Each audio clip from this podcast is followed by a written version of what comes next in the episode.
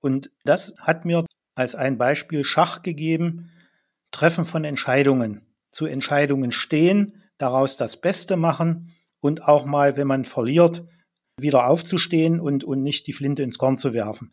Äh, und, und das ist für mich ganz entscheidend. Und ja, das kann ich nur jedem anderen Menschen empfehlen, so ranzugehen.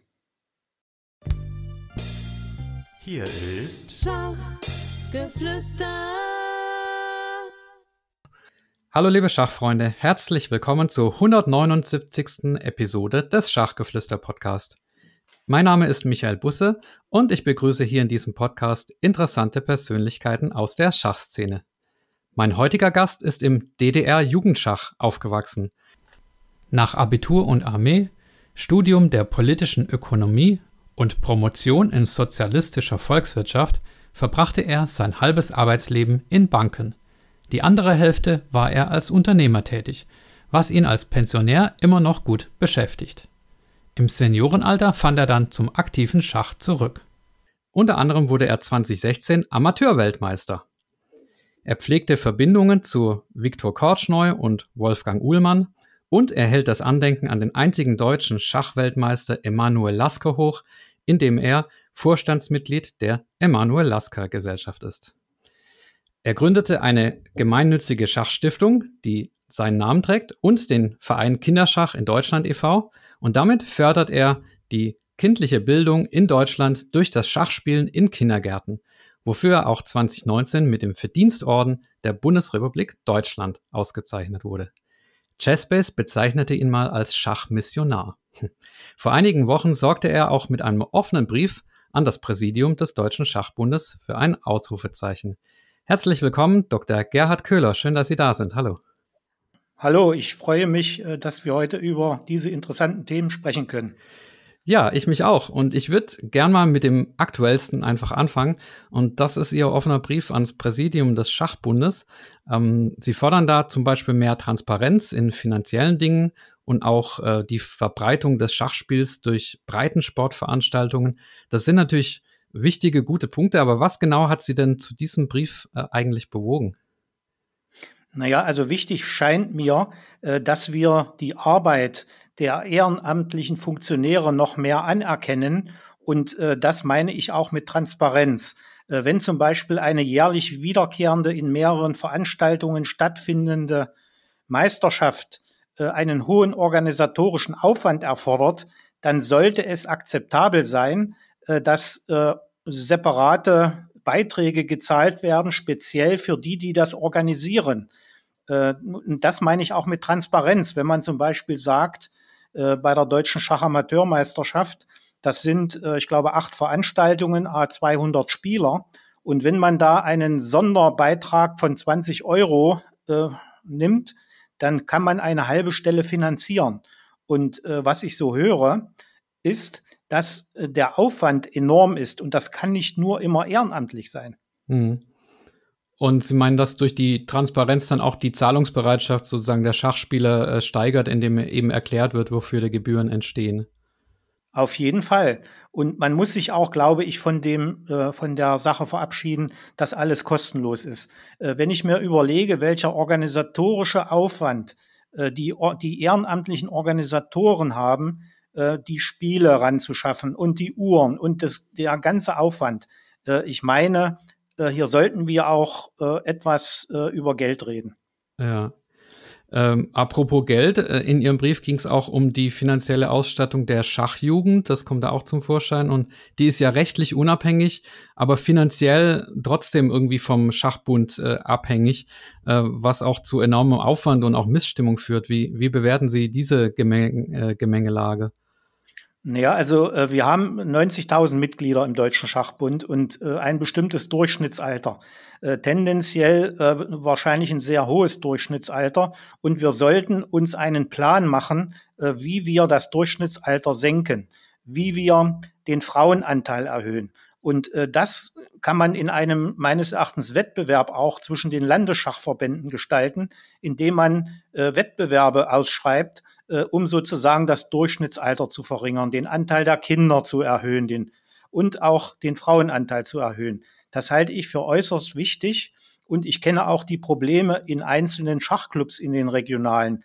Äh, hier ist eine äh, Überalterung und äh, hier muss mehr getan werden für die Jugend, damit wir auch in Zukunft eine ordentliche Organisation haben. Ja, also das Problem der Überalterung haben wir bei uns im Bezirk auch. Was haben Sie da konkrete Ideen, was, was gemacht werden kann? Das hängt ja immer vom Engagement von Einzelnen ab, ne? die, die sich äh, hervortun mit irgendwelchen Ideen. Ja, also ähm, ich engagiere mich ja äh, bekanntlich äh, in dem äh, Kinderschachprojekt.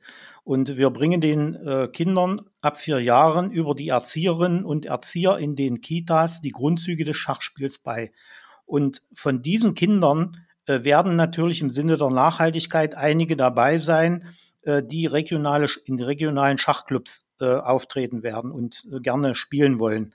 Und ähm, meine Anregung wäre, dass in dieser Deutschlandkarte, äh, wo ja 2400 Vereine drin sind, äh, dass dort äh, Angebote für Kinder gemacht werden. Ich sag mal Mittwoch oder Donnerstag äh, ab 15, 16 Uhr, wo also junge Kinder in Horz- oder Grundschulen hingehen können. Äh, ich meine, Mittwoch, Donnerstag ist günstig, weil Freitag, Wochenende gehört den Familien. Und ähm, hier muss etwas passieren. Das kann man auch in die Deutschlandkarte integrieren. Und ich erfahre viele äh, Anfragen, äh, viel ist vielleicht etwas zu viel gesagt, zu stark gesagt, aber doch einige Anfragen, äh, die äh, sagen, äh, dass Kinder, also Eltern von Kindern gerne in einen regionalen Schachclub gehen. Und hier verweise ich immer gerne auf die Deutschlandkarte. Und ähm, natürlich wäre es gut, speziell für ganz junge Kinder etwas zu machen. Hm, das ist die äh, Karte, die man auf www.schach.in findet. Ne? Also das sind Vereine, aber auch äh, Kitas und Schulen, glaube ich. Ja. Ja. Ja, genau. Und ich pflege ja auch diese Karte mit. Also äh, wenn zum Beispiel die Kitas, wo wir äh, Schulungen durchgeführt haben, äh, das äh, bringe ich da auch mit auf die Karte. Ah, okay. Dann äh, weiß ich, an wen ich das jetzt melde, weil ich bin ja auch, äh, gebe ja auch Kita-Schachunterricht und unsere Kita ist da nicht drauf und ich habe schon überlegt, wie ich die reinkriege. Ja, oder wo, wo wendet man sich da hin eigentlich? Ja, äh, ich habe eine Geschäftsführerin im Verein Kinderschach. Äh, der, wenn Sie mir eine Mail schreiben, würde ich äh, Ihnen gerne den Kontakt vermitteln. Also ich lege da sehr großen Wert drauf, dass diese Karte weiter gepflegt wird, weil es sind wirklich zahlreiche Anfragen, ähm, die äh, sozusagen fragen, na, wo kann ich denn mein Kind hinbringen? Und das ist auch für die Politik wichtig im Sinne der Nachhaltigkeit. Wenn man mit Politikern spricht, äh, die sozusagen dieses Schachprojekt unterstützen wollen, auch im Kindergarten, die sagen dann immer, wie ist die Nachhaltigkeit? Wie geht es weiter in der Grundschule? Und, äh, und die Zusammenarbeit mit den Schachclubs ist sehr wichtig, um hier eine, ich sage mal, Bewegung zu initiieren, äh, die äh, zu einer positiven Entwicklung führen kann. Mhm. Also das Thema Kita-Schach und Ihr Verein, das ähm, habe ich natürlich noch auf der Agenda, aber ich wollte noch mal den äh, offenen Brief äh, abrunden. Gab es denn eine Reaktion eigentlich vom Deutschen Schachbund? Hat Frau Lauterbach Sie angerufen? Äh, Frau Lauterbach hat äh, sehr schnell reagiert. Das fand ich auch sehr gut. Äh, ich hatte ihr an einem Samstag vorab den Brief geschickt und sie hat umgehend gleich noch am Samstag mir geantwortet und das finde ich ja erstmal sehr positiv. Ah, das heißt, es kam für Frau Lauterbach gar nicht so aus dem, aus dem Blauen, aus dem Nichts, sondern das war angekündigt und abgesprochen. Na, abgesprochen war der Brief nicht. Ähm, aber ich habe sie, ich denke, das ist der gute Stil, dass man vorher ähm, informiert äh, was man schreibt. Ja, es gibt ja auch offene Briefe, die einen dann so aus dem äh, ganz kalt erwischen, aber das war dann in dem Fall nicht. Okay. Nein. Ein Satz ist mir noch aufgefallen, ähm, der klingt ein bisschen kontrovers und für, aber ich wollte Ihnen trotzdem noch mal Gelegenheit geben, den äh, auszuführen und der lautet: Grundsätzlich sollten vor allem hauptamtliche Mitarbeiter niemals wieder die Politik des Schachbundes durch Herrschaftswissen bestimmen können. Was, was und wen ähm, haben Sie damit gemeint?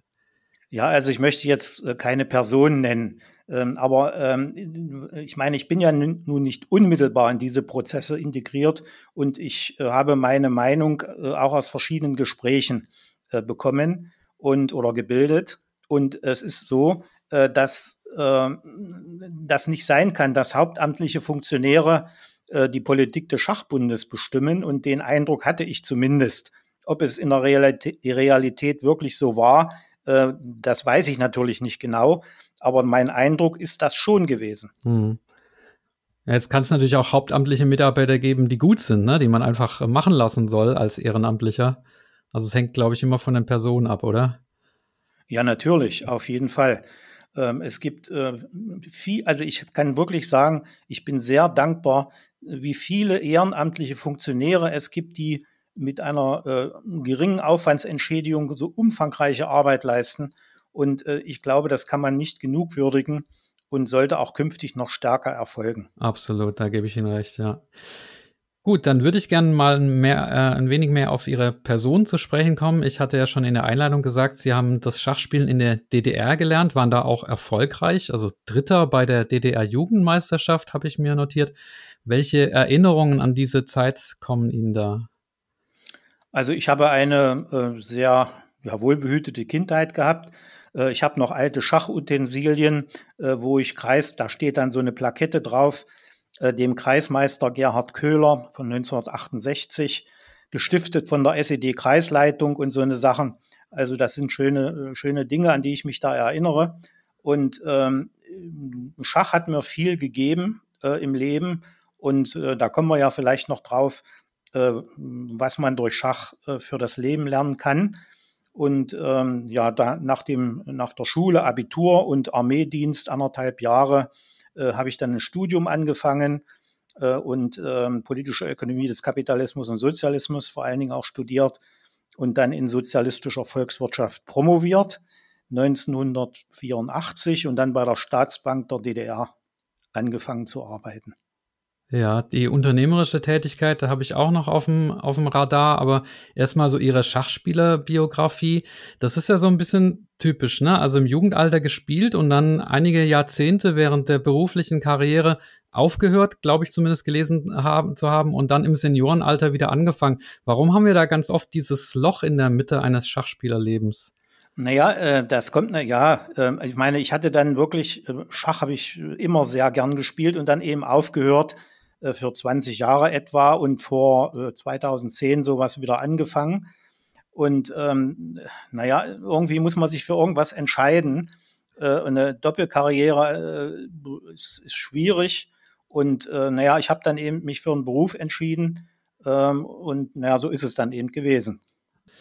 Und 2010 dann waren Sie Sieger des Deutschland Cups. Das den gibt's ja gar nicht mehr, ne? Das war doch aber auch ein erfolgreiches Breitensportturnier. Das passt wieder zu dem Thema ähm, Wissenstransfer und, und Breitensportförderung, ne? Wie, wie war das damals? Ja, das Turnier gibt es meines Erachtens immer noch. Das wird immer am, äh, so um den äh, Tag der deutschen Einheit dieses Turnier gespielt in Wernigerode. Aha. Äh, meiner Meinung nach gibt's das immer noch. Ah, okay, aber nicht unter dem Namen, oder? Wernigerode? DWZ Cup oder so gibt es da, glaube ich. Nee, nee, nee, nee. Also ich bin ja jetzt nicht, ich habe das jetzt nicht mal verfolgt. Äh, ich habe da auch jetzt nicht mal mitgespielt. Aber das ist meiner Meinung nach immer ein sehr gut besuchtes Turnier in Wernigerode. Okay, das muss ich mal recherchieren. Hallo, hier ist die Stimme aus der Zukunft. Also, ich habe das nochmal nachgeprüft. Es gibt tatsächlich ein Turnier in Wernigerode in Sachsen-Anhalt, das jedes Jahr am 3. Oktober stattfindet.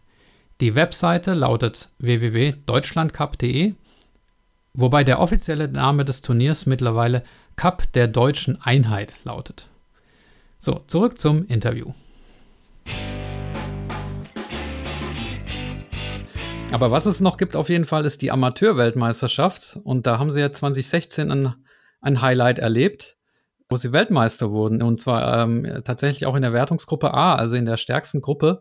Können Sie da ein bisschen berichten, wie das, wie das war, wie so eine Amateur-WM abläuft? Ja, also das ist, das ist von der Organisation ACO, äh, Amateur Chess Organization.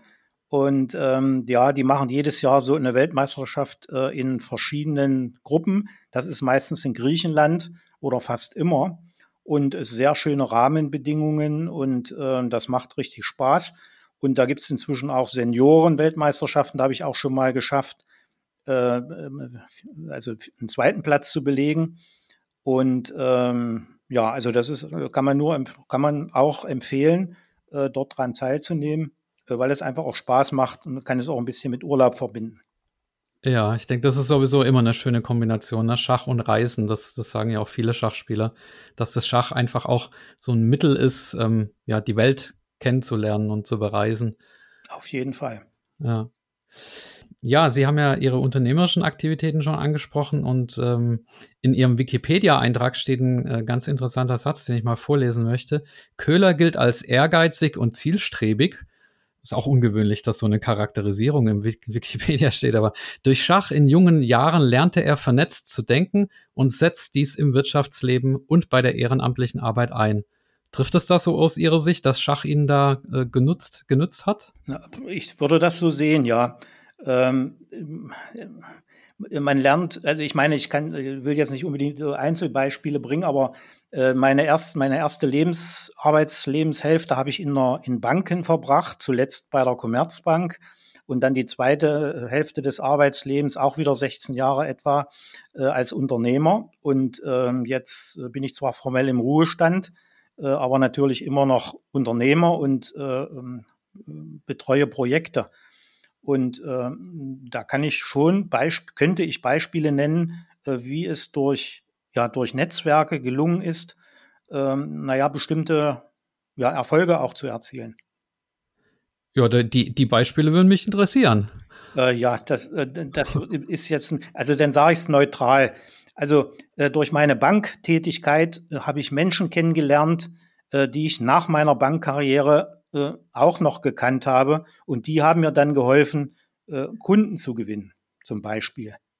Ist das was, was Sie aus dem Schach nehmen oder so vernetztes Denken oder ähm, ja, voll, also Treffen von Entscheidungen auf Basis unsicherer Information oder sowas? Also sind es, gibt es das da Querbezüge oder ähm, hätten, wären Sie ein genauso erfolgreicher Unternehmer geworden ohne das Schach? Naja, das weiß ich jetzt natürlich nicht. Aber äh, ich weiß nur, dass es wichtig ist, oder aus meiner Vergangenheit weiß ich, äh, dass es ohne bestimmte Entscheidungen ähm, ja, äh, keinen Erfolg gegeben hätte. Also ich will mal ein Beispiel nennen aus meiner, äh, meiner wichtigen Beteiligung, die Firma Orvonet, das ist ein digitaler Fotodienstleister. Äh, wenn wir zwei, also wir haben ja in den letzten 20 Jahren einen Übergang von der analog zur digitalen Welt äh, erlebt. Und äh, wenn ich 2006 nicht die Grundsatzentscheidung getroffen hätte, ein Fotobuch zu produzieren, dann würde es die Firma heute nicht mehr geben. Äh, und das war damals eine Neuheit, ein Fotobuch. Ich weiß nicht, ob Sie schon mal eins gemacht haben. Na aber klar. das ist grundlegend etwas anderes als Fotos drucken vom Film. Und ähm, dieser über, diese Grundsatzentscheidung war wichtig für späteren Erfolg. Und das ist doch im Schach genauso. Äh, sie wissen nicht, was der Gegner zieht und äh, sie können es ahnen oder vermuten und Varianten berechnen, aber sie müssen dann eine Entscheidung treffen und zu der müssen sie auch stehen. Ja, wobei Schachspieler manchmal bei der, bei der, bei Sachen wie Vereinsentwicklung oder sowas oder Homepage oder so, da habe ich das Gefühl, manchmal sind sie nicht so, teilweise nicht so fortschrittlich oder modern und halten eher an so bewährtem fest. Na gut, das ist ein, ein menschliches Phänomen. Ähm, also ich sage mal hier, ähm, mein, ich habe ja gerne das Format äh, Schach und deutsche Einheit, Politik, Wirtschaft, Unternehmertum, äh, Philosophie, Psychologie, Soziologie, äh, so ja. Und genau diese Fragen möchte ich dort jedes Jahr zum Tag der deutschen Einheit diskutieren und ähm, dabei auch das Projekt Kinderschach vorzustellen. Äh, natürlich haben die Menschen Stärken und Schwächen und genau das, was Sie gerade angesprochen haben, sind ist eine ein, ist eben eine solche Schwäche. Ja. Okay, dann äh, nächstes Kapitel und zwar große Namen. Viktor Kortschneu zum Beispiel, da haben Sie äh, Kontakt äh, gehabt und ähm, ihn auch öfters mal nach Deutschland geholt. Wie kam denn das zustande? Ja, also das war meines Erachtens aus dem Gedächtnis jetzt 2012. Äh, da war ich ja schon Mitglied der Lasker Gesellschaft und über diese Kontakte äh, habe ich dann Viktor Kortschneu äh, nach Leipzig eingeladen. Wir waren auch in dem Schachmuseum in Löberitz. Äh, und äh, die, das war dann, daraus ist dann eine Freundschaft entstanden. Ein Jahr später bin ich mit meiner Frau und äh, seiner Frau sind wir nach St. Petersburg geflogen. Da war er schon äh, im, im Rollstuhl und ähm, es ist seine Geburtsstadt bekanntlich. Und äh, ich habe ihn dann immer regelmäßig besucht, äh, alle Vierteljahre da in seinem Altenpflegeheim äh, in Wohlen bei Zürich und äh, an drei Tagen haben wir dann unendlich viel Schach gespielt und da gibt es schöne Stories, äh, die mich an diese Begegnung erinnern. Das ist wirklich eine große Freude, äh, dass ich die Gelegenheit hatte, mit Viktor ja die letzten vier Jahre seines Lebens äh, quasi äh, teilweise gemeinsam zu verbringen. Ja, haben Sie eine Chance gehabt gegen ihn? Also ähm, im Schach meine ich jetzt. Ja. Am Ende. naja, äh, Viktor war dann am Ende natürlich nicht mehr so stark, ist klar. Ähm, also äh, ich will nur eine, äh, eine Sache erzählen. Ähm, als, als wir 2012 in Leipzig waren, er war kaum da. Ich habe natürlich immer Schachbrett mitgehabt und die äh, Uhr, eine Schachuhr. Da haben wir dann abends gespielt und ähm, er, ich stellte fünf Minuten für jeden ein und Viktor äh, stellte mir zehn Minuten ein und guckte mich an, was ich denn will. Äh, ich kann doch nicht fünf Minuten nur spielen. Und nachdem wir zwei Partien, nachdem ich zwei Partien gewonnen hatte, oh. äh, da hat er schnell wieder auf fünf Minuten meine Uhr zurückgestellt. und dann habe ich aber kräftig verloren. Okay, naja, immerhin. Also auch mit mehr Zeit, aber gegen Kurt Schneu zu gewinnen, Hut ab. Wie haben Sie ihn denn als, als Person erlebt? Ich meine, Sie haben von einer Freundschaft gesprochen, aber er galt ja schon so ein bisschen als, als verschroben, wenn man an diese WM 78 denkt gegen Karpov, in dem es ja mehr um so Hypnotiseure und Joghurts ging und so weiter. Und äh, er galt ja auch als ziemlich schlechter Verlierer. Ähm, war er in Wirklichkeit viel zugänglicher oder haben Sie das auch so gemerkt, dass er verschroben ist? Naja, also äh, er, äh, eigentlich habe ich äh, ihn äh, auch so ein bisschen kennengelernt. Also wenn er mal verloren hatte, dann hat er die Figuren manchmal vom Brett gefegt äh, und so. Ich habe sie dann gerne aufgehoben. Ich bin da tolerant, kein Problem. Ähm, aber ich fand ihn als einen sehr liebenswerten Menschen, der, äh, wir haben uns aber definiert äh, mehr über Schach oder vor allen Dingen über Schach. Äh, so groß über Politik oder was anderes haben wir kaum geredet. Wir haben einfach Schach gespielt.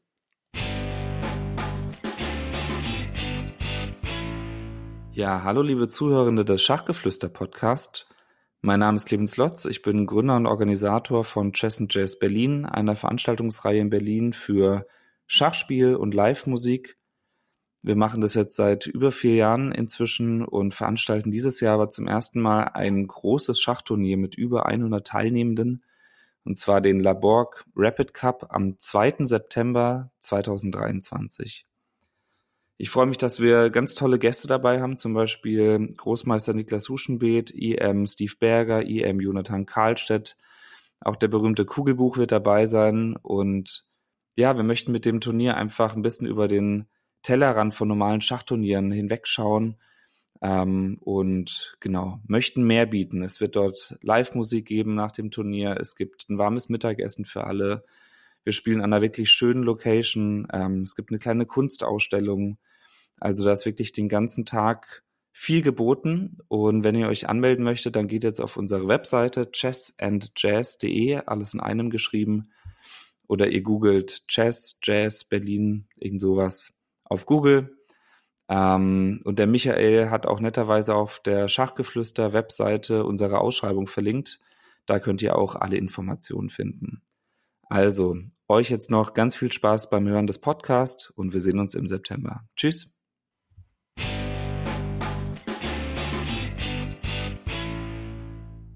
Ein weiterer Name ist Wolfgang Uhlmann, der ja auch ein, ein großer, großartiger deutscher Spieler war. Den haben Sie auch kennengelernt und auch mit Kortschneu zusammengebracht, glaube ich, oder?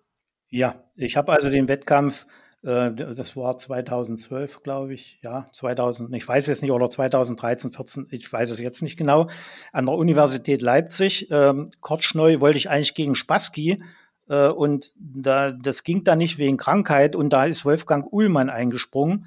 Und äh, das war auch, habe ich auch sehr schöne Erlebnisse ähm, wir haben dann auch immer abends noch Blitzschach gespielt und äh, das war auch eine große Freude äh, mit Herrn Ullmann und den ich dann auch äh, zu Hause in Dresden häufig besucht habe äh, und wir dann äh, an seinem legendären Schachtisch von der Olympiade in Havanna äh, gespielt haben. Das war auch sehr schön. Okay, was, was war das für eine Olympiade in Havanna? Habe ich jetzt nicht auf dem Schirm. Es, das war die Schacholympiade in Havanna 1966 war das, glaube ich. Da haben alle ersten Brettspieler äh, einen Schachtisch von Fidel Castro bekommen. Oh. Äh, so mit so Armlehnen, so mit weichem Leder und, und die Figuren waren beschwert mit Metall und so. Das war richtig vorzüglich.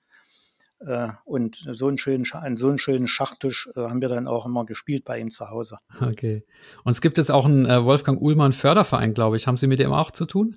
Ja, da bin ich auch ähm, Ehrenmitglied und äh, unterstütze auch das äh, über die Schachstiftung. Ja, also das ist Wolfgang Uhlmann äh, in Ehren zu halten, das ist sehr gut. Und er ist ja auch Ehrenmitglied im Verein Kinderschach in Deutschland. Ah ja, okay. Genauso wie Viktor Kortschneu. Ja. Ein anderer großer Name, da sind Sie auch ähm, Vorstandsmitglied und zwar, das hatten wir schon erwähnt, die Emanuel Lasker Gesellschaft. Was bewegt Sie denn, damit zu arbeiten und wie sieht da Ihre Arbeit aus? Ja, also ich bin da Mitglied im Vorstand äh, und ähm, es ist also so, dass das ein Kulturverein ist, äh, der äh, und Bildungsverein, der sozusagen das Schach als Kulturgut verbreitern möchte und auch als Bildungsgut. Und äh, das passt sehr gut zu dem Projekt Kinderschach, äh, weil ich glaube, dass äh, auch insbesondere Kindern aus benachteiligten Familien äh, etwas profitieren davon, äh, wenn sie sich über die Erzieherinnen und Erzieher mit den Grundzügen des Schachs äh, vertraut machen. Und das kann dann ein positiver Beitrag zur gesellschaftlichen Entwicklung sein. Mhm. Ja, wie gesagt, Kinderschach, der zweite Teil, ähm, wegen, wegen Lasker nochmal. Also es gibt ja hin und wieder Kritik an ihm, dass diese 27 Jahre WM-Titel, das ist ja Rekord, äh, dass die auch daran liegen, dass er Herausforderungen abgelehnt hat, ähm, zum Beispiel von Rubinstein oder auch von Capablanca. Ähm, damals war es ja so, dass der Titelinhaber praktisch die Bedingungen selber festlegen konnte, zu denen gespielt wird. Tut das der Bedeutung von Lasker irgendeinen Abbruch? Haben Sie da eine Meinung zu? Ähm, also ich, das tut meiner Meinung nach überhaupt keinen Abbruch, äh, weil Lasker ja nicht nur ein Schachspieler war, sondern er hat viel publiziert in Philosophie und Mathematik und äh, es war eine ungeheure äh, Persönlichkeit intellektueller Art. Äh, ich finde, es ist eine Persönlichkeit, äh, wo man, wo man dran erinnern muss, weil er so viel in der Gesellschaft bewegt hat und auch geschrieben hat und Meinungen geäußert hat. Er war, glaube ich, auch ein äh, ein, ein Dudesfreund von Einstein, wenn ich mich recht erinnere, weiß ich aber jetzt nicht ganz genau. Und ähm, also ich finde die Persönlichkeit, die ist es wert, dass man die Fahnen hochhält. Ja, absolut. Vielleicht noch ein kleiner Veranstaltungstipp. Am 26. und 27. August findet das vierte internationale Emanuel Lasker Schachfestival in seiner Geburtsstadt äh, Berlinik oder Berlinchen in, in Polen ja. statt. Werden Sie da dabei sein oder sind Sie irgendwie involviert? Also ich bin äh, weitgehend involviert. Äh, allerdings werde ich an dem Termin leider nicht teilnehmen können. Hier ist vor allen Dingen äh, hier Thomas Weischede, ähm, der hier das vor allen Dingen vorantreibt. Ja, der Vorsitzende der, des Vorstandes, oder? Ja. Ja, genau. Ja. Okay. Und äh, im, im Juni, also vor ja, ein paar Wochen, kann man sagen, gab es auch eine Aktion der Alaska-Gesellschaft Chess for Refugees.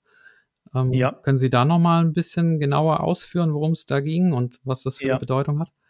Ja, also ich war da ja auch selbst anwesend und äh, habe da auch das Projekt Kinderschach vorgestellt und äh, das Anliegen der Schachstiftung. Also hier war ja der Dr. Helmut Pfleger und der Dr. Richard Lutz, äh, Bahnchef, ähm, die haben da simultan gegeben gegen äh, Kinder und Erwachsene äh, mit äh, Migrationshintergrund auch sehr viel. Und ähm, das war eine Benefizveranstaltung, wo also dann auch äh, Geld gespendet wurde äh, für äh, zur Unterstützung von Menschen mit äh, Migrationshintergrund. Und ähm, ja, übrigens, äh, Helmut Pfleger wird äh, morgen 80. Oh.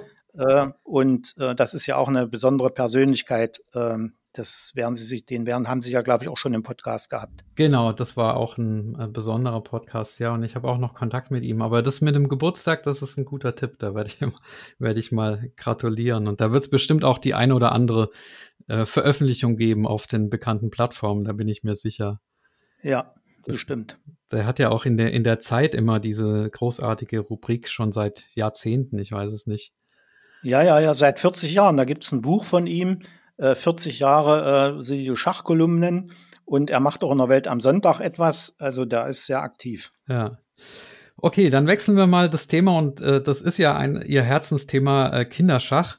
Und an der Stelle möchte ich gerne eine Frage eines Podcast-Hörers ähm, einflechten. Und zwar äh, ist das der Andreas Virux. Äh, viele Grüße, Andreas.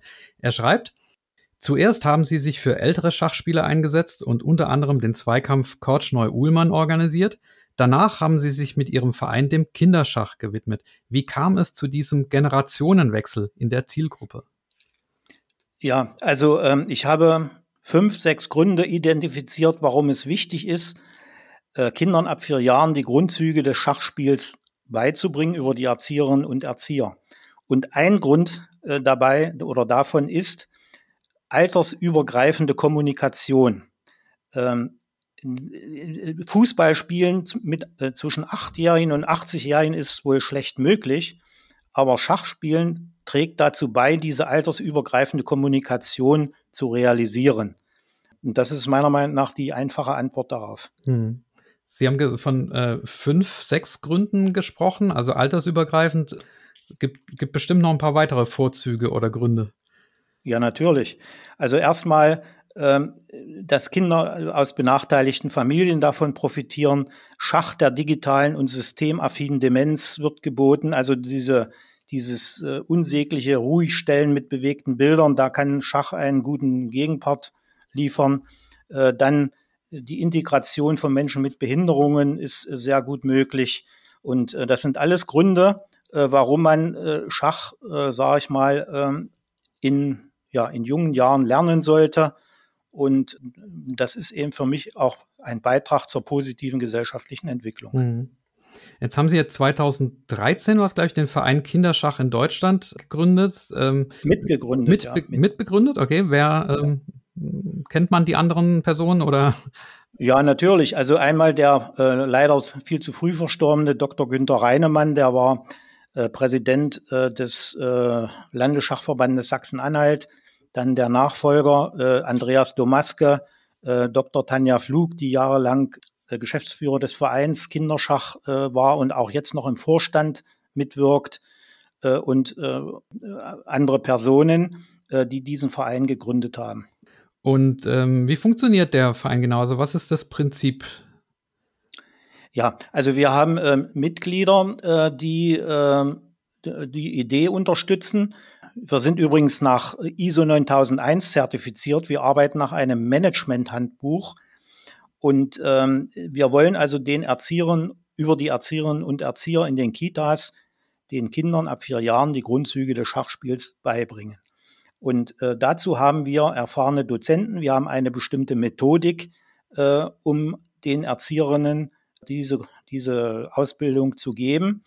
Und äh, übrigens, die Erzieherinnen müssen keine Schachvorkenntnisse haben. Ähm, es gibt also viele Beispiele, wo ohne Schachvorkenntnisse nach einem Tag Schulung die Erzieherinnen in der Lage sind, äh, den Kindern das beizubringen. Und ähm, das funktioniert ganz einfach so. Äh, wir sind immer interessiert an Clustern. Also mindestens zehn Bildungseinrichtungen einer Region müssten zusammenkommen und ähm, dann bekommen die ein Ausstattungspaket. Äh, ich sage jetzt mal Schulungsmaterial, äh, dann äh, Equipment. Äh, dann erfolgt eine ein oder zwei halbe Tage Schulung. Die Erzieher äh, werden in diesem Tag dann geschult. Und ähm, dann sind sie in der Lage, das Ausbildungsprogramm ein Arbeitsleben lang zu machen. Äh, wir erwarten, dass pro Einrichtung immer mindestens zwei Erzieherinnen kommen damit Vertretungsregelung möglich ist. Wenn also so eine Interessenbekundung da ist, dann ähm, wird ein Angebot gemacht, was das kostet. Also ich sage mal, wenn es regional in der Nähe ist, äh, bundesweit, wenn wir nach Saarbrücken fahren müssen, sicherlich pro Einrichtung 1000 Euro.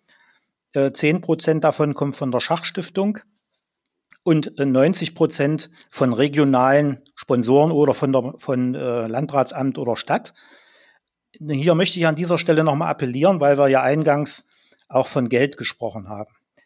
Äh, die Erfahrung hat gezeigt, wenn Sie Dinge kostenlos machen, dann äh, funktioniert das einfach nicht. Es ist also äußerst wichtig, dass regional äh, die, ja, eine Finanzierungsbeitrag geleistet wird.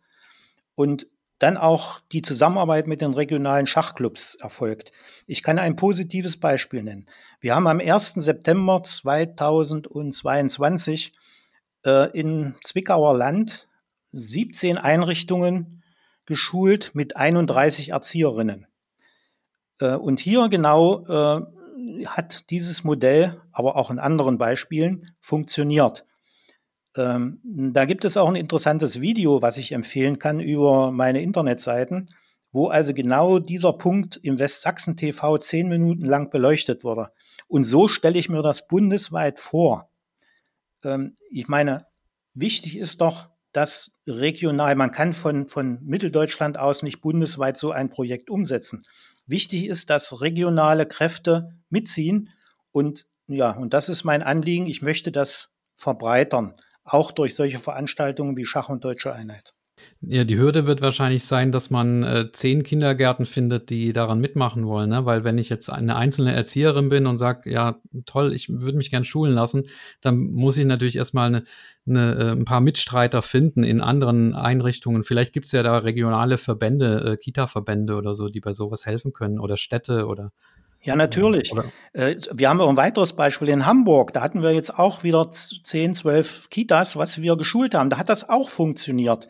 Ein weiteres Beispiel, Zwickau, Hamburg und andere Einrichtungen, es funktioniert. Und äh, aber anders können Sie das nicht leisten. Äh, wenn Sie etwas, äh, ich kann nicht wegen einem Kindergarten nach Saarbrücken fahren, das geht doch nicht.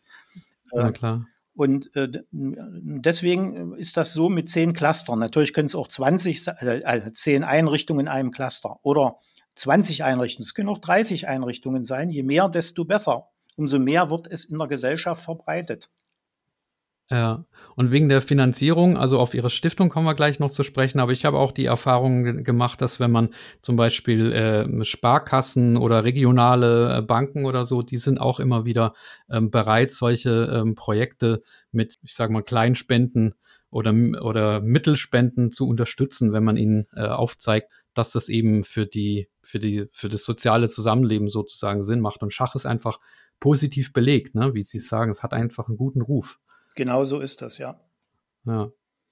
Aber auch, äh, es müsste auch meiner Meinung nach, ähm, ähm, also Landratsamt und so weiter, äh, müsste auch Interesse haben, äh, so ein Projekt mit zu unterstützen. Und wichtig ist am Ende gar nicht, wahrscheinlich gar nicht mal so, nicht nur wahrscheinlich, es ist so. Das, am Geld scheitert es eigentlich auch nicht. Vielmehr sind immer so im Vorfeld Bedenken zu äußern, also von den Kindergärten was soll ich denn noch alles machen und so weiter, ja. Und, äh, und hier muss man, und das biete ich auch immer an, wenn ich mal vor Trägern von Kindergärten spreche, äh, Erzieherinnen, die noch nie Schach gespielt haben und das Projekt trotzdem gemacht haben. Äh, was das für Kinder bedeutet, äh, wenn sie dieses Projekt durchlaufen, äh, dass die Erzieherinnen damit auch äh, Vorteile haben. Die Kinder sind ruhig, äh, sie lernen soziales Verhalten und sie konzentrieren sich und äh, das hat auch viele Vorteile. Das heißt, es gibt auch positive Rückmeldungen bei den Kindergärten, in denen das äh, Schach äh, nach ihrer Methode sozusagen gelehrt und, worden ist und praktiziert wird. Auf jeden Fall. Ich habe immer alle zwei Jahre, schicke ich immer so an 100 Einrichtungen äh, so einen Kinderschachkalender mit einem strukturierten Fragebogen. Und da habe ich dann immer so 20 Prozent Rücklauf vielleicht. Und ähm, da kriege ich ja auch so ein bisschen mit, ja, wie das so wirkt. Äh, natürlich gibt es auch äh, Ausfälle. Äh, wo dann durch Krankheit oder so etwas nicht weitergeführt wird. Äh, aber es gibt auch sehr positive Beispiele und äh, auf meinen Internetseiten habe ich einige Videos, wo positive Beispiele zu finden sind.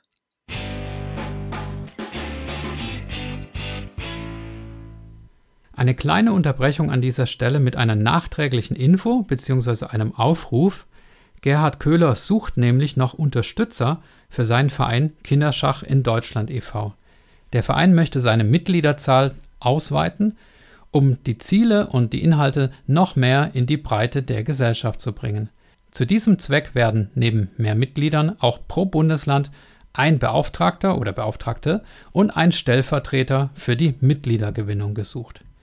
Für die folgenden Bundesländer gibt es bereits Beauftragte, das sind Bayern, Berlin, Brandenburg, Nordrhein-Westfalen und Schleswig-Holstein.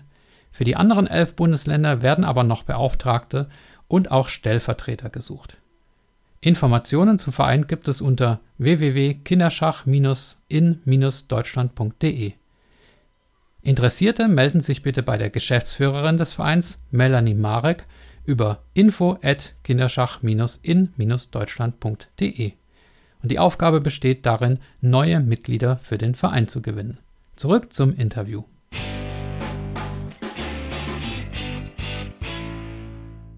Ist das Modell denn, die Erzieherin im Schach auszubilden, ist es besser als umgekehrt? Also mit umgekehrt meine ich, dass äh, Schachspieler in die, in die Kitas gehen, also so wie ich jetzt zum Beispiel. Wäre das nicht auch ein Modell, was förderfähig wäre? Ähm, also ich also kann Ihnen nur meine Erfahrung sagen.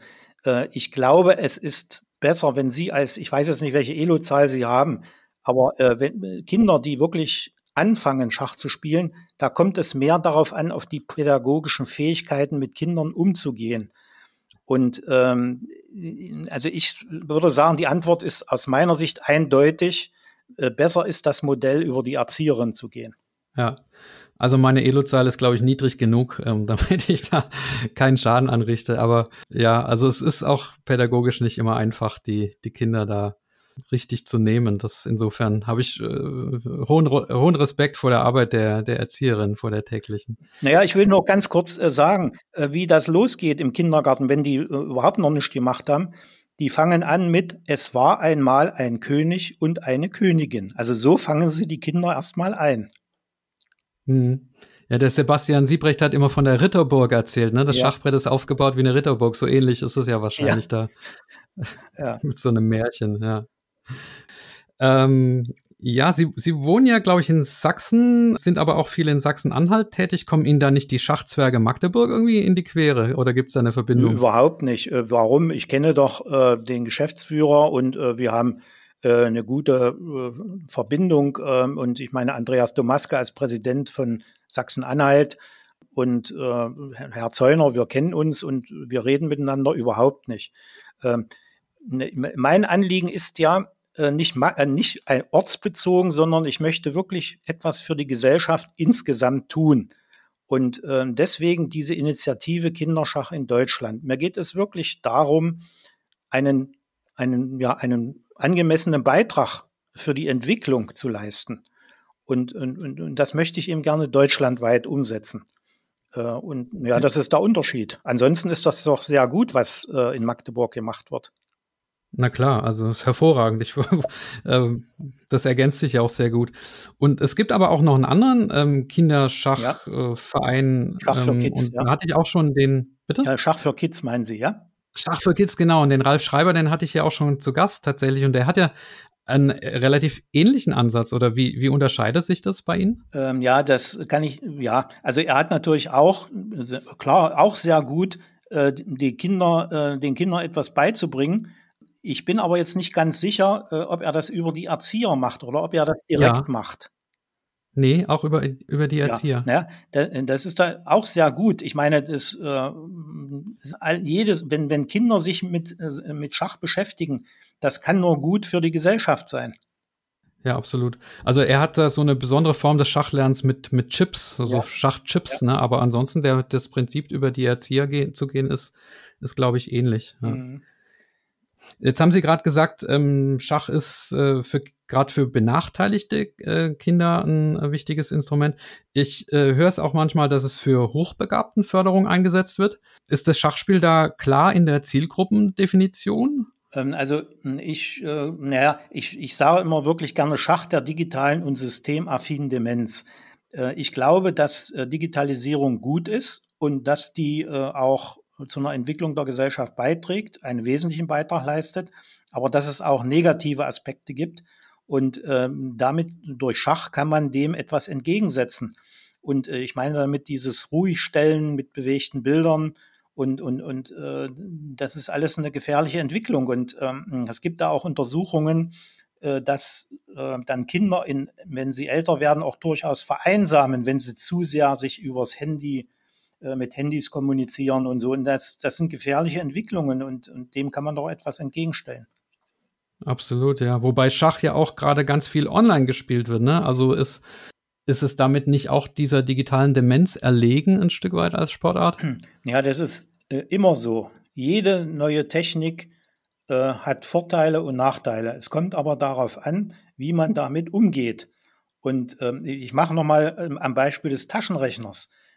Der Taschenrechner, also das ist doch eine furchtbare Entwicklung, äh, wenn Menschen einen Taschenrechner bedienen, da kommt irgendwas raus und ähm, da wird nicht hinterfragt, kann denn das überhaupt stimmen? Es wird nicht ins Verhältnis gesetzt zu etwas und äh, das, das geht so nicht. Man muss mit der neuen Technik vernünftig umgehen. Und ähm, also ich kann Ihnen nur sagen, ich spiele lieber ein Turnier Mann gegen Mann, aber natürlich auch online. Das mache ich auch. Aber ich möchte es nicht missen, äh, nach Magdeburg oder Bad Wildungen oder sonst wohin zu fahren, um Menschen zu treffen, mit denen zu reden und Schach zu spielen. Ja, ja, das Treffen von Menschen und auch das, äh, das, äh, diese Atmosphäre der Konzentration ne, auf, auf eine Sache, das finde ich auch so das Schöne am Schach. Ja. Vorher haben wir schon diese Deutschlandkarte erwähnt. Jetzt äh, habe ich mal auf der Homepage von der, ähm, von der Deutschen Schachjugend geguckt. Da nee, vom Schachbund ist es, glaube ich. Da gibt es so ein Qualitätssiegel Deutsche Schachkita und da ist so eine Liste, in der nur vier Schachkitas in Deutschland aufgeführt sind. Ist, liegt es das daran, dass nur vier dieses Siegel haben oder dass die Liste veraltet ist? Oder also mir scheint, da muss man mal noch mal ja, ein bisschen danke für, den Hin danke für den Hinweis. Also ich vermute mal, äh, so wie es mit der Deutschlandkarte ist, da sind nicht alle drin, äh, alle Kitas, wo das schon geschult wurde. Und hier wird es ähnlich sein. Also zum Beispiel, ich mache ein Beispiel. Ich war erst in dem Schachhort in Wittenberg. Ähm, da habe ich äh, deutscher Schachhort das Siegel vergeben, deutscher Schachhort 2023 bis 28, glaube ich. Und dieses Siegel wird ja von der deutschen Schachjugend vergeben. Und wir haben, wir arbeiten natürlich auch zusammen und regional ist von mir nicht weit nach Wittenberg, also habe ich das Siegel übergeben, obwohl ich nicht unmittelbar der deutschen Schachjugend angehöre. Das macht man einfach so unter Schachfreunden. Und ich vermute einfach, die Datei ist nicht vollständig. Okay, da können wir ja im Nachhinein vielleicht nochmal gemeinsam den Hinweis geben. Also es wäre ja schade, wenn wir nur vier Schachkitas in Deutschland hätten. Viel ähm, mehr. Da müssen wir mal an die deutsche Schachjugend schreiben. Also wenn Sie so nett sind und mal an die deutsche Schachjugend schreiben, äh, dass Sie das festgestellt haben und die sollen doch mal bitte gucken, äh, ob das vollständig ist. Das mache ich gerne. Und ich glaube, dass dieses Siegel auch für einen Kindergarten schon durchaus einen, Mehrwert haben kann. Ich meine, das ist zwar speziell und spezifisch, wenn man sagt, man ist Schachkita. Ne? Da können vielleicht nicht alle Mamas und Papas was mit anfangen, aber ich denke schon, dass es eine, eine Kita auch auszeichnet, oder? Natürlich. Also ich kann Ihnen nochmal empfehlen, meine Internetseiten, wenn Sie wollen, schicke ich Ihnen den konkreten Link. Da, da habe ich ähm, auch Video, ein Video zur äh, Wittenberger zum Wittenberger Hort, also auch vom wirklich sehr gut äh, dargestellt. Äh, und da geht ihnen auch das Herz auf, wenn sie sehen, wie die Kinder äh, da mit dem Schach umgehen. Und äh, das ist eine Freude, kann ich Ihnen sagen. Ja, das ist sowieso das Schönste, die strahlenden Kinderaugen, wenn man die mit, mit Schach konfrontiert. Und die freuen sich dann auch über so Wörter. Also ich habe zum Beispiel mal irgendwie gesagt, der Bauer ist vergiftet. Und drei Wochen später kam, kam äh, so ein Kindergartenkind und äh, dann habe ich gefragt, kann man den Bauern schlagen? Und dann hat sie gesagt, nein, der ist vergiftet. der war natürlich nicht vergiftet, den hätte man schlagen können, aber sie fand dieses Wort so toll und hat so gestrahlt. Also ja. das, das sind so schöne Momente. Ja. Okay, dann, ähm, wir hatten vorher Ihre Stiftung erwähnt, die nach Ihnen auch benannt ist, die GKG GmbH. Was ist denn genau die, äh, die Rolle dieser Stiftung? Ja, also äh, ich habe die Stiftung, äh, die GmbH, die gemeinnützige GmbH gegründet im Jahr im August 2016 äh, mit dem Ziel, Geld aufzunehmen, um das Projekt Kinderschach in Deutschland zu fördern. Äh, aber nicht nur. Ich fördere darüber auch andere Aktivitäten. Zum Beispiel? Ja, also äh, zum Beispiel hier, wenn Wolfgang Uhlmann hier äh, diese Dinge da äh, passieren, äh, Gedenkturnier oder Viktor Kortschneu Gedenkturnier, äh, was Arthur Super hier vor einem Vierteljahr oder so, zwei Monaten organisiert hat. Mhm. Und ähm, das sind solche Beispiele. Und aber das Wichtigste ist eben dieses Projekt Kinderschach. Und meine Vision ist, ähm, natürlich wesentliche Geldmittel aufzunehmen, um in allen 16 Bundesländern das Projekt Kinderschach äh, sozusagen voranzutreiben. Und dazu bediene ich mich des Mittels Schach und deutsche Einheit, Politik, Wirtschaft, Unternehmertum, Lernerfolg, Philosophie, Psychologie und Soziologie. Immer am Vorabend. Das ist so ein Format, was jedes Jahr stattfindet. Ja, was ne? jedes Jahr stattfindet. Und äh, da ist am Vorabend eine Podiumsdiskussion. Im letzten Jahr, in, äh, im vorletzten Jahr in Halle war zum Beispiel Per Steinbrück mit dem Podium. Der ist ja auch Beiratsvorsitzender der Schachstiftung. Und ähm, damit will ich sozusagen das Projekt Kinderschach in Deutschland in die Breite der Gesellschaft bringen und das als Auftakt nutzen, um in den jeweiligen Bundesland ein Pflänzchen zu setzen. Und das äh, hoffe ich dann, dass sich das verbreitert dass das sozusagen wie so eine Welle, die sich dann ausbreitet. Ja, und bei diesem Format sind ja auch prominente Namen dabei, ne? Also Arthur Yusupov, Elisabeth Petz und so weiter. Wie, ähm, was, was gibt's für Pläne für 2023, 2024? Haben Sie schon Standorte im Blick? Ja, ähm, also wir haben angefangen in Leipzig 2020. Da hatte ich alle deutschen Meister von 1945 bis 1990 aus wow. beiden, also Ost und West, eingeladen und das von den theoretisch noch lebenden 40 Personen, davon ungefähr 20 Frauen und 20 Männer, sind immerhin 17 gekommen. Und ähm, ja, das war dann in Halle, also im äh, Quatsch in Leipzig im äh, Bundesland äh, Sachsen, dann 2021 in Halle, Bundesland Sachsen-Anhalt, im letzten Jahr in Plochingen und äh, das ist in Baden-Württemberg und dieses Jahr äh, Hamburg äh, und, nächstes Jahr vielleicht Berlin, ba München, das steht noch nicht fest. Okay, Hamburg war schon dieses Jahr oder kommt noch? Nein, das ist dieses Jahr eine Sondersituation. Ähm, das äh, steht noch nicht ganz fest. Okay. In Blochingen letztes Jahr haben wir uns knapp verpasst. Da war ich nämlich am ersten Tag da, als bei diesem Simultanspiel von dem Mark Lang. Und ich glaube, ja. äh, die Veranstaltungen waren, waren dann am zweiten Tag. Ja. Ähm, ja, die war am 2.10. Äh, da war die Podiumsdiskussion ähm, und ähm, ja. Oder war es umgekehrt? Ja, kann auch sein, ja. ja. Jetzt mal offen gefragt, ist es denn Ihr persönliches Vermögen, was da reinfließt, oder gelingt es Ihnen tatsächlich mit der Stiftung äh, Drittmittel aus, aus Politik und Wirtschaft für das Thema Kinderschach einzutreiben? Also wie empfänglich ist man da für das Thema? Ja, also wir hatten mal für das Projekt Kinderschach, ähm, hatten wir mal schon einen erheblichen Betrag bekommen äh, im, für das Bundesland Sachsen-Anhalt. Äh, deswegen sind auch viele Kitas hier schon geschult in Sachsen-Anhalt. Ähm, und äh, das Startvermögen kommt schon aus, äh, aus dem persönlichen Bereich. Aber ich bin schon dran, äh, um, äh, ich sage mal, andere Sponsoren zu gewinnen. Und das ist ja auch meine Vision. Ich möchte gerne, ja, dass alle 16 Bundesländer dieses Projekt Kinderschach äh, sozusagen aufnehmen, um dann professionell, sage ich jetzt mal, nach äh, Managementhandbuch zu arbeiten. Und da bin ich dran. Äh, und da muss noch ein bisschen was gemacht werden, aber das ist meine Vision. Ich möchte, dass das professionell bundesweit gemacht wird. Ja, großartige Vision, finde ich. Jetzt haben wir viel über Kita-Schach gesprochen. Das Thema Schulschach, berührt Sie das auch oder ist es sozusagen die, die zwangsläufige Folge dann? Ähm, was haben Sie da für eine, für eine Meinung dazu? Was wird ja immer wieder äh, gefragt, ne, kann, schafft es Schach in den, in den regulären Lehrplan, aber davon ist man, äh, glaube ich, noch relativ weit weg in Deutschland. Äh, ja, also erstmal geht es darum, wenn man mit Politikern spricht, die wollen immer das Thema Nachhaltigkeit gerne behandelt haben und deswegen äh, bieten wir ja auch an, in Horts- und Grundschulen Schulungen durchzuführen. Und ähm, ja, und dann ist es immer besonders wichtig, auch den Kontakt zu regionalen Schachclubs zu haben. Die müssten ja sowieso ein Interesse daran haben, Nachwuchs zu gewinnen. Aber hier sind noch einige Hürden zu überwinden, das will ich schon gerne zugeben. Äh, das ist eben auch eine Sache, wie man das vielleicht im Schachbund äh, mehr in die Breite bringt und, und dafür eine Aufnahmebereitschaft generiert. Äh, da an der Stelle finde ich, äh, sind noch einige Baustellen. Ja, ja, der Schachbund hat ja vor kurzem dieses Projekt äh, Schach macht Schule gehabt, wo er, glaube ich, 150 Schulen gefördert hat und das hat er dann, aber soweit ich weiß, aus finanziellen Gründen dann eingestellt, womit wir wieder fast am Anfang von dem Podcast wären. Ja. Aber das war ja eine großartige Geschichte eigentlich. Naja, wichtig ist es eben auch, äh, also wir müssen meiner Meinung nach auch von der Mentalität weg, äh, Schach darf nichts kosten mhm. oder überhaupt äh, es darf alles nichts kosten. Davon müssen wir weg. Wir, wir müssen einfach äh, auch, ähm, ich sag mal, die Sinnhaftigkeit in der Gesellschaft äh, ja, verbreitern oder die Aufnahmefähigkeit, dass das Sinn ist, sinnvoll ist, was wir machen. natürlich gehört auch Sport wie Fußball dazu. Das ist überhaupt keine Frage.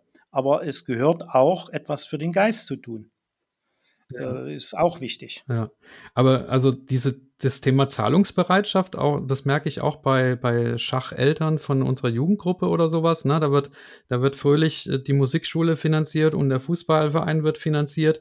Und dann wird aber beim Beitrag vom Schachverein äh, wird dann gesagt, nee, da wollen wir nichts zahlen. Oder die, äh, die äh, Mitgliedschaft äh, in irgendeiner bei irgendeinem Online-Schach, bei irgendeiner Online-Schachseite wird, wird nicht gezahlt, aber die 1000 Euro wertvolle äh, Geige dann trotzdem ohne Murren. Also irgendwie ist es schon merkwürdig. Woran liegt das, dass Schach äh, nicht diese Lobby hat, äh, auch Geld kosten zu dürfen? Ja, also die Frage stelle ich mir auch, aber damit äh, will ich auch, deswegen mache ich das ja auch mit diesem Format Schach und Deutsche Einheit, äh, diese Thematik äh, auch sozusagen unterschwellig äh, in die Breite zu bringen. Dass das sinnvoll ist und für, das, für die Kinder sehr sinnvoll und, ähm, und auch diese Anerkennung von ehrenamtlichen ähm, Leuten, das, das ist alles Aufwand und ist ehrenwert und aber es muss auch ein bisschen Geld fließen. Ja, ja, wunderbar. Also ich äh, finde das äh, toll, was Sie da für eine Vision haben und auch was Sie schon geleistet haben. Und ich glaube, wir haben einiges mitgenommen. Und äh, wichtig ist ja auch immer, dass man außerhalb der Schachblase was macht, ne? dass man das Thema in die, in die Politik und in die Unternehmerszene reinbringt und immer wieder ins Bewusstsein bringt, welchen positiven Beitrag Schach für die Gesellschaft leisten kann. Und ja, dafür äh, auf jeden Fall meine Anerkennung. Und meine Podcasts enden ja immer mit der offenen Frage, ob wir was Wichtiges vergessen haben oder ob sie noch eine Botschaft äh, loswerden möchten. Und dann wäre jetzt sozusagen nochmal Gelegenheit. Ja, also ich kann äh, nur sagen, was mir persönlich Schach gegeben hat. Äh, und als Mensch, als Angestellter in, in Banken, als Unternehmer. Und ähm, das möchte ich eigentlich mit auf den Weg geben. Zum Beispiel Entscheidungen treffen, auf der Basis von unsicheren Informationen über die Zukunft. Und wer keine Entscheidung trifft, der wird es auch schwer haben, Erfolg zu haben. Und das hat mir als ein Beispiel Schach gegeben, Treffen von Entscheidungen, zu Entscheidungen stehen, daraus das Beste machen und auch mal, wenn man verliert, äh, wieder aufzustehen und, und nicht die Flinte ins Korn zu werfen. Äh, und, und das ist für mich ganz entscheidend und ja, das kann ich nur jedem anderen Menschen empfehlen, äh, so ranzugehen. Wunderbar. Dann sage ich nochmal ganz herzlichen Dank, viel Erfolg äh, auf Ihrer Mission und äh, ja, wünsche ich einen schönen Abend. Das wünsche ich Ihnen auch, Herr Busse. Vielen Dank. Danke auch. Tschüss. Tschüss.